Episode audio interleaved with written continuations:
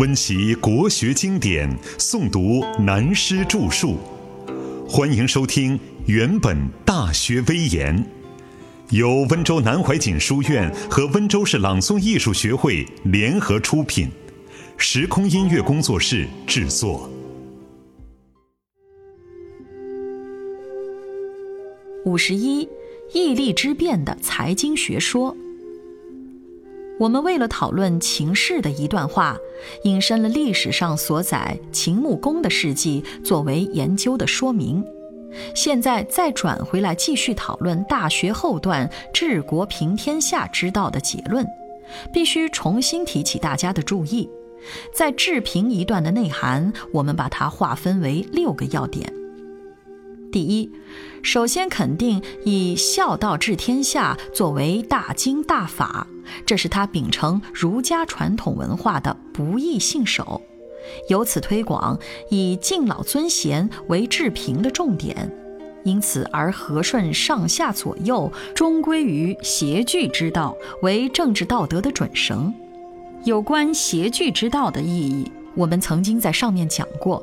就是治公治政的持平之道，或者也可以说是公正的平衡作用，但在古文的用词就叫做秉国之君的均衡作用。所以第二就引用周朝中期魏武公秉国时期的政绩，说明怎样才能做到如民之父母，得到为人民所公推拥戴的荣耀。接着第三，说明既有人民群众和封疆国土，就必须明白财货的分配运用，它与国家的权位和民心向背之间有息息相关的重要。因此，第四五两节特别提出“天命无常”为天命不于常的关键所在。国家是人民公有的国家，天下是人人的天下。它毕竟不是永远属于某一姓某一家之所有，唯有德者居之，所以必须选贤与能以治其国，才是真正的治国之要。总之，无论为治国平天下，或者为个人私家保有财富，必须要彻底了解忠信以得之，交泰以失之的必然性。最后第六。再重申提出政治伦理道德和财货分配运用的重心，只在于义利之辩。大学之道就是这样一篇大论，这是曾子秉承孔门之学的明德外用的集则。但在最后一段结语，也是说明了自三代以下家天下的诸侯邦国政治体制需要怎样均衡财货和经济关系的治国平天下之道的一贯思想。从秦汉以后，便一直为中国儒家学者们经世致平、死守善道的信条。民富即国富，国富则民强。讲到这里，我又习惯性的想起两句常用的古文感言：“其然乎？其不然乎？”这样感叹，也就是表示问题并不简单，正需值得切实研究。不过，在研究讨论这一段结语，首先需要简单解释一下《大学》的原文。如说：“生财有大道，生之者众，食之者寡。”这是对古代农业社会的农业生产与人口消费来说，为之者急，用之者疏，则财恒足矣。这也是对古代农业社会经济以及兼带手工业的生产情况来说。这的确是千古不易的名言。无论是十八世纪的亚当·斯密的《国富论》，十九世纪马克思的《资本论》，二十世纪凯恩斯的经济理论，都不能否定他的拙见。其次，原文便说：“仁者以财发身。”这是讲能知道人道的人，因善于运用财富，便可以发展一生的功名事业。不仁者以身发财，倘使是不知道人道的人，便只想以他本身的一生的能力来拼命搏斗，求取发财。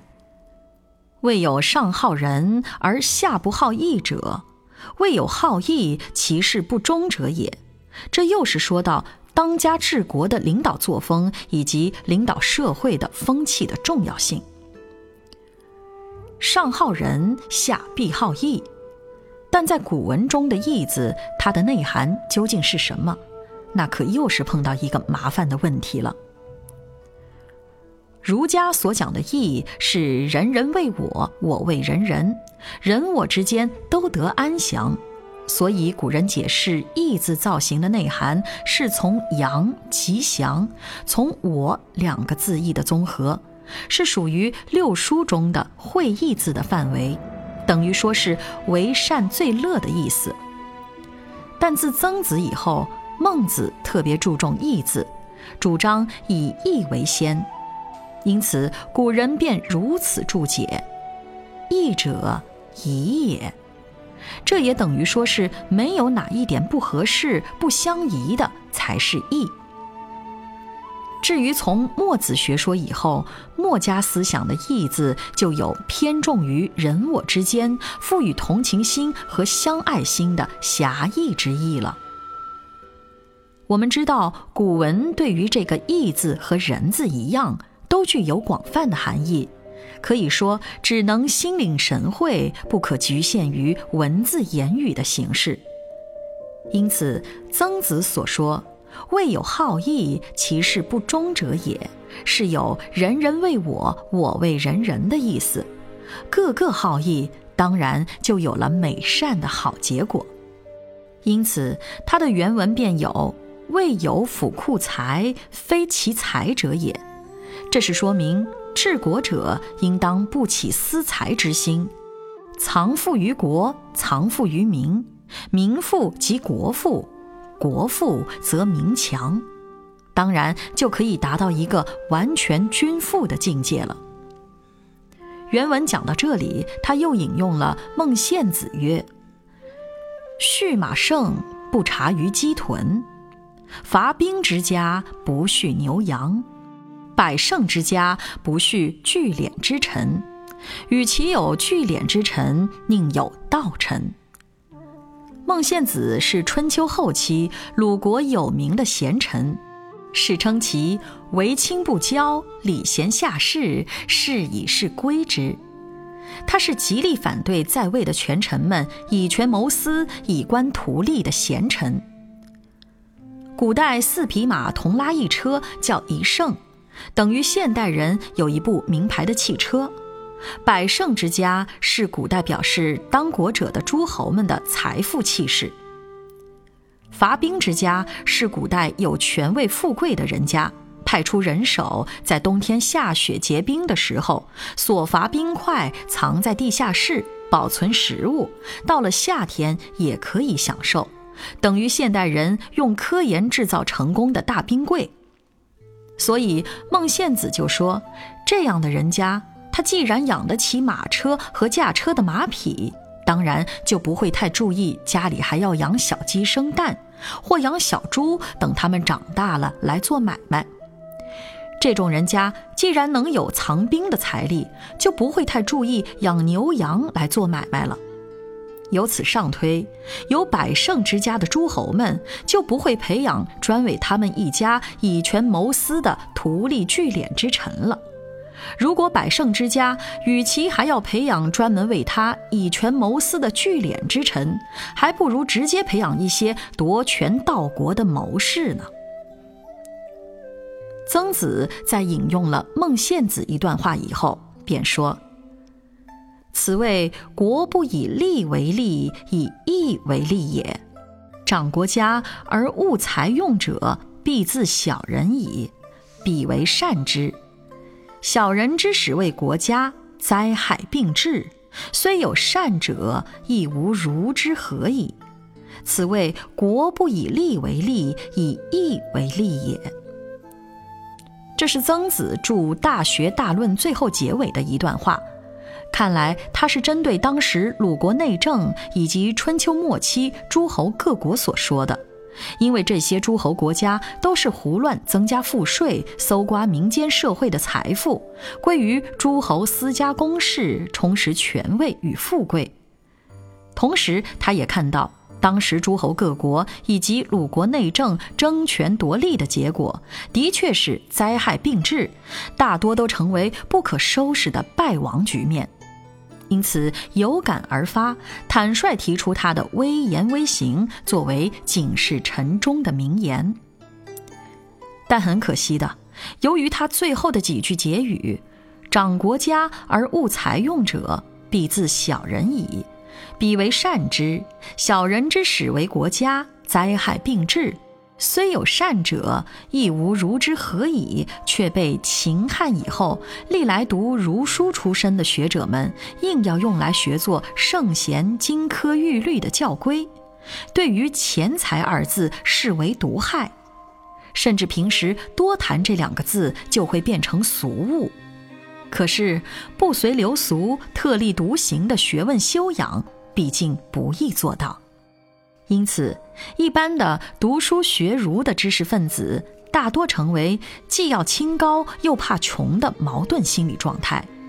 一旦考取功名、跻身政要以后，既不懂经济财政，更不懂为国家、社会、人民之间如何理财致富而达到富国强兵的妙用。好像都是误解了曾子著的《大学》最后的几句话，变成了如来佛加在孙悟空头上的紧箍咒一样，一听就要头痛的打滚，非常可笑。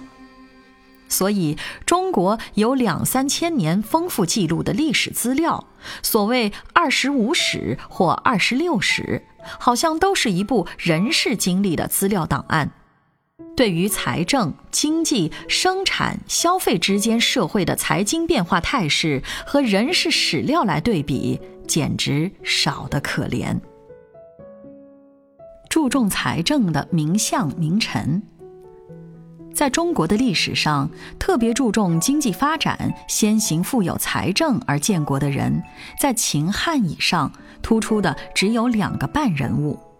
第一是姜太公吕尚智齐，开发鱼盐之力，建立了当时滨海落后的齐国，后来的子孙才得以富国强兵，称霸中原。经春秋战国，直到秦汉时期，约七八百年而不衰。第二是管仲之齐。也是先由发展经济着手，然后才能做到一匡天下、九合诸侯的霸主局面。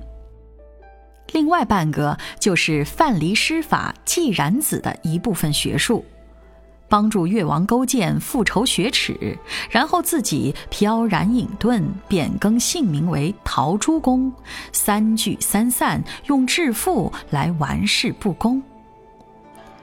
至于读儒书而搞财经失败的，倒有东汉时期的王莽和北宋时期的王安石。首先著作与经济、财政、赋税有关的专论，只有汉宣帝时代桓宽的一部《盐铁论》，但仍然是根据六经，不外以儒术为民请命的要旨，并非专就盐铁之力来加以发挥。又有后魏贾思协助《齐民要术》。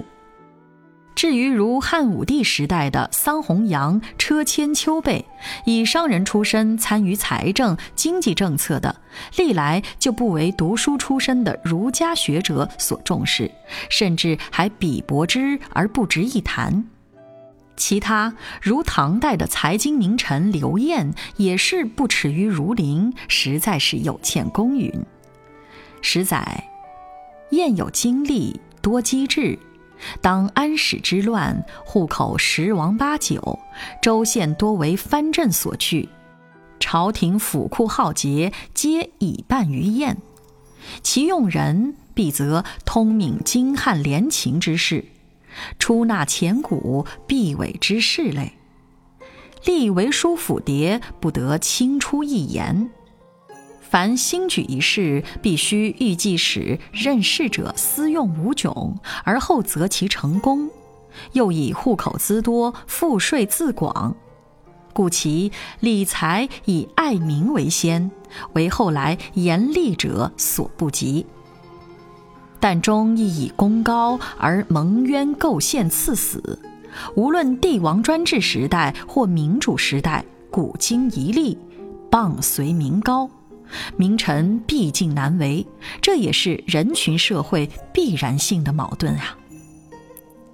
现在我们为了研究曾子《大学大论》的结语，牵涉到治国平天下之道的经济发展和财政调配的义利之变，顺便约略提出历史上的一些相关资料，用来作为义利之变的反面感慨之谈而已。因为实在没有时间为儒家学说和财经思想做专题讨论，只好到此打住。回转来再讲曾子本身，他一生的言行如一，确实做到了义利之辩，毕生清高廉洁自守，不愧于平生学问修养、择善固执的风范。